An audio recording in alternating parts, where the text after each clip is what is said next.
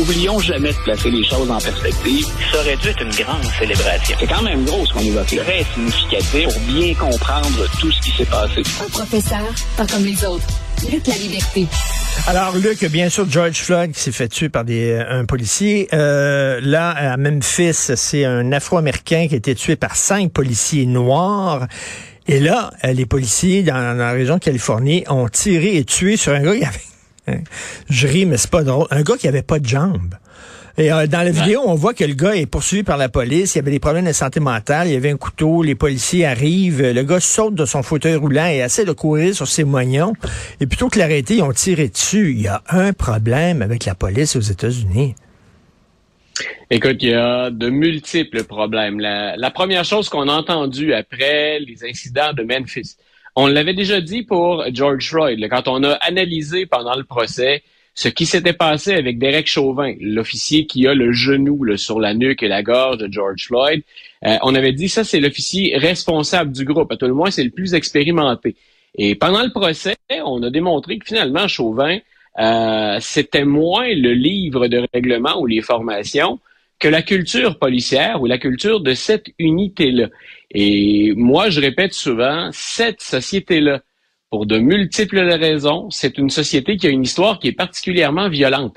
Et on demande aux policiers, ça n'excuse en rien les comportements que tu as identifiés, on demande aux policiers d'être les derniers remparts, finalement, de problèmes économiques et de problèmes sociaux qu'on ne prend pas la peine de régler avant ou, euh, ou de considérer avant et on envoie des policiers, littéralement, dans certains cas, dans la fosse aux lions, dans des quartiers qui sont très difficiles.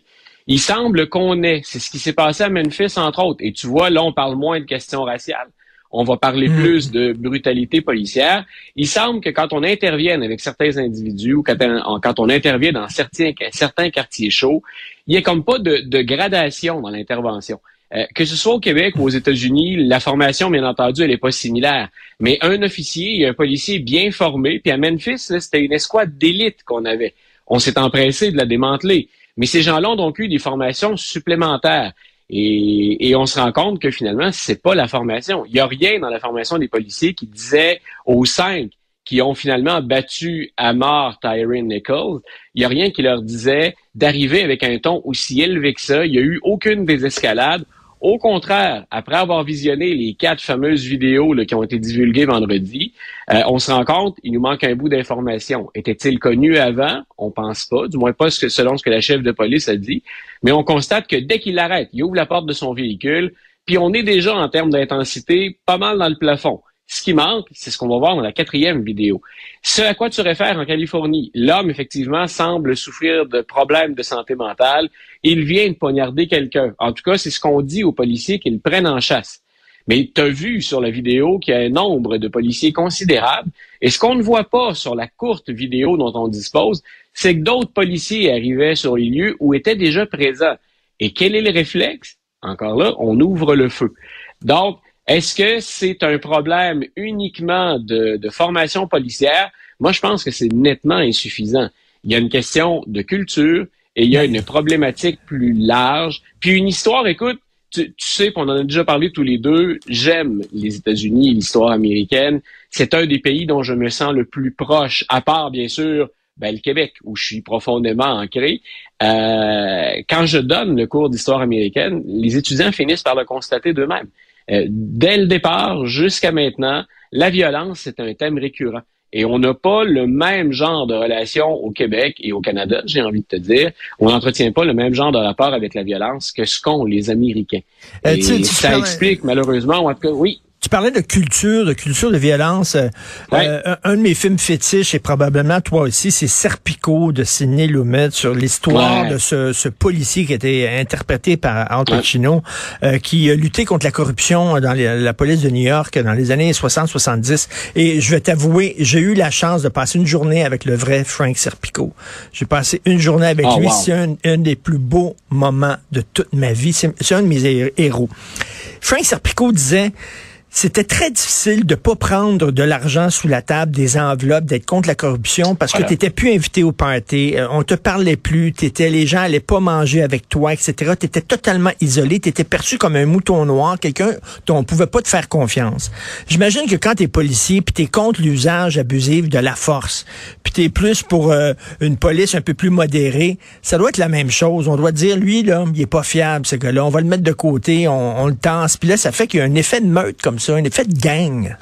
Écoute, ce que, ce que tu dis, on le voit puis on l'entend sur les quatre vidéos euh, divulguées vendredi pour Tyree Nichols, pour à Memphis. À partir du moment où tu intègres une équipe, puis une équipe qui intervient dans des conditions difficiles, écoute, pour avoir joué à des sports d'équipe, c'est loin, tu me diras, en termes d'intensité, mais on a besoin de travailler ensemble, on a besoin de se tenir. Euh, puis parfois, notre vie est en jeu. Et quand on entend les officiers discuter avant et après avoir passé à tabac Tyree Nichols, c'est un peu ce qu'on a l'impression d'entendre. Ce sont des Noirs pourtant. Hein, on le ben dit là, ce serait ben moins la question raciale qu'une question de culture. D'ailleurs, il y a un, homme politique, un activiste aux États-Unis, le révérend Al Sharpton, qui hier a dit aux Noirs qui ont tabassé les cinq policiers qui ont été congédiés et accusés de meurtre, vous rendez-vous compte que votre chef de police qui est noir et vous, euh, pour que vous ayez ces jobs-là, il a fallu que des gens meurent avant. Il a fallu que des gens comme Martin Luther King et combien d'autres interviennent. Grosso modo, vous êtes une honte. En même temps, mm. dans ce temps-là, ce qu'on met de côté, c'est l'espèce d'esprit d'équipe, l'esprit de gang, l'esprit de meute. Moi, c'est une des choses qui m'a frappé pendant l'écoute des quatre vidéos. Aucun des policiers, même pas ceux qui étaient plus gradés ou qui avaient des responsabilités plus élevées dans le groupe, aucun ne dit euh, on devrait y aller mollo où ça suffit, où il ne bouge plus. Euh, on a contrevenu, on a, oui, effectivement, contrevenu à, à tout ce qui est écrit. Il n'y a personne qui enseigne nulle part d'arrêter quelqu'un comme ça, surtout pas quand la personne, pour l'essentiel, soit collabore ou soit est totalement euh, dépourvu finalement est-ce qu'on sous-estime l'impact de cette job-là sur la psychologie d'une personne? Quand tu es jour après jour après jour confronté à la violence. Et, à un moment donné, ça doit avoir un, sans les justifier, sans leur justifier, mais ça doit à un moment donné te changer, cette job-là. Moi, c'est le genre de choses qu'on entend quelques semaines ou quelques mois après. Et c'est là où je parlais de culture tout à l'heure. On imagine n'importe quelle grande ville américaine. Imaginons une parmi d'autres, Baltimore il y a des quartiers chauds à Baltimore. Il y a des, ce qu'on montre jamais ou trop peu, c'est à quel point pour les policiers, c'est souvent répétitif. On arrête des gens qui souffrent de problèmes de santé mentale, qui ont intégré des gangs, il y a de la violence, on peut être assailli et frappé. Qu'est-ce qui se développe dans la tête d'un officier ou d'un groupe d'officiers quand on intervient toujours dans les mêmes quartiers et qu'on sait qu'on va être confronté à de la violence ou à des agressions? Il y a un facteur humain derrière ça. Tu es censé avoir appris à développer des réflexes. C'est ça à quoi sert la formation policière. Mais ce qu'on voit, c'est qu'au-delà de la formation, ça représente un poids pour ces gens-là. Et comme tu le dis, ça, ça n'excuse en rien le geste. Ce qu'on a vu vendredi, ou la scène absolument hallucinante euh, de, de, de, ce, de cet individu qui quitte son fauteuil roulant pour courir sur des mognons. Ah euh, Écoute, on, est ailleurs et j'espère qu'on est capable de condamner ça ici, qu'on ne tombera ou qu'on ne versera jamais dans ce genre de comportement-là. Mais en même temps, j'essaie de me mettre à la place des policiers et je me répète, est-ce qu'on demande pas aux policiers ultimement d'être le dernier rempart d'une foule de choses que les politiciens, euh, que ceux qui interviennent en économie ou dans les services sociaux négligent ou n'ont pas les moyens de corriger avant. Il faut rappeler hein, le nombre de suicides chez les policiers, le nombre de, de policiers qui sont aux prises avec des problèmes d'alcoolisme, par exemple, et de dépression. C'est une job très particulière qui a un impact sur ta psychologie. On parle, on parle Richard, de, on parle Richard de problèmes de main d'œuvre et de recrutement un peu partout. Là. On l'a vu, puis les États-Unis sont affectés par ça aussi. Euh, ça affecte les services policiers aussi. Honnêtement, je vis aux États-Unis demain. Euh, on a beau me fournir un salaire, puis on a beau me dire, ben, tu auras des assurances, un fonds de pension. Euh, est-ce que dans les emplois qu'il y a, c'est celui-là que je vais choisir? Euh, il faut avoir une vocation, puis il faut avoir une personnalité bien particulière, parce qu'il y a des villes, il y a des régions complètes où c'est particulièrement dur comme travail? Et j'aime bien quand tu dis euh, il faut se pencher sur la violence euh, aux États-Unis. C'est une société violente parce que ça fait partie de son histoire. Hein, c'est un, euh, ils ont dû prendre les armes pour euh, avoir leur indépendance et tout ça. Les armes à feu pour eux autres, c'est synonyme de liberté. Et le, le, le nombre de conflits. Euh, quand tu regardes dès l'indépendance américaine, on pourrait couvrir le, 19, le 19e siècle. Il y a une bonne portion de territoire qu'on gagne par la guerre. Puis à partir du tournant du 20e siècle, à partir de la Première Guerre mondiale, euh, est-ce qu'on imagine un conflit sans, sur la planète sans une contribution directe ou indirecte des États-Unis?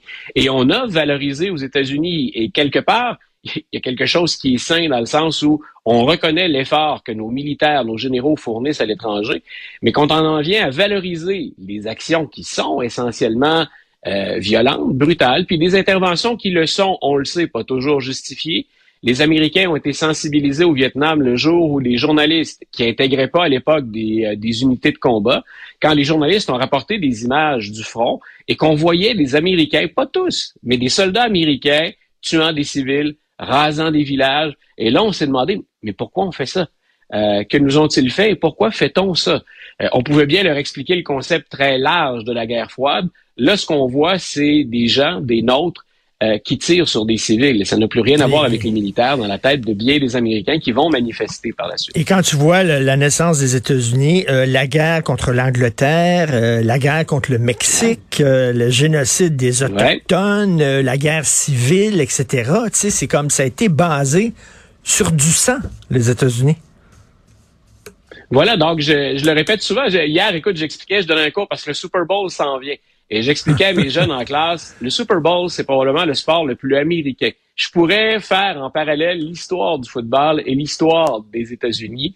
Puis je leur disais, qu'est-ce que c'est le football essentiellement à la base? On fait une conquête territoriale, ce qu'ont fait les Américains au 19e siècle. Puis on le fait en, étant violent. Euh, c'est le genre de comportement qu'on tolère pas sur la rue. Et puis écoute, je te dis ça, je suis un amateur de football en plus, donc je suis plein de paradoxes moi aussi. Euh, mais est-ce qu'il y a un sport plus violent, puis où la violence est encouragée qu'au football? La carrière moyenne d'un joueur de football, c'est à peu près 3,5 ans. Ça donne une idée. Il n'y a pas que la violence, il y a d'autres facteurs en cause là-dedans. Mais on ne peut pas tenir physiquement à faire ça. Et je répète, on se retrouve bien dans le football. Les Américains, c'est souvent le moment de l'année, le Super Bowl, où ils se rassemblent à part le Thanksgiving. Euh, si ça, c'est pas violent, ou une illustration, en tout cas, de la violence qui a marqué les États-Unis, je sais pas ce que c'est. J'aime bien ça. Donc, Tom Brady, c'était Patton. C'est comme si le général Patton prenait sa retraite. Là.